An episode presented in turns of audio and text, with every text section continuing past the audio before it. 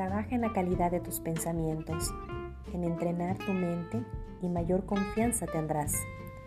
Así como entiendes los huesos como nuestra estructura física, nuestros pensamientos dan pie a nuestra estructura energética.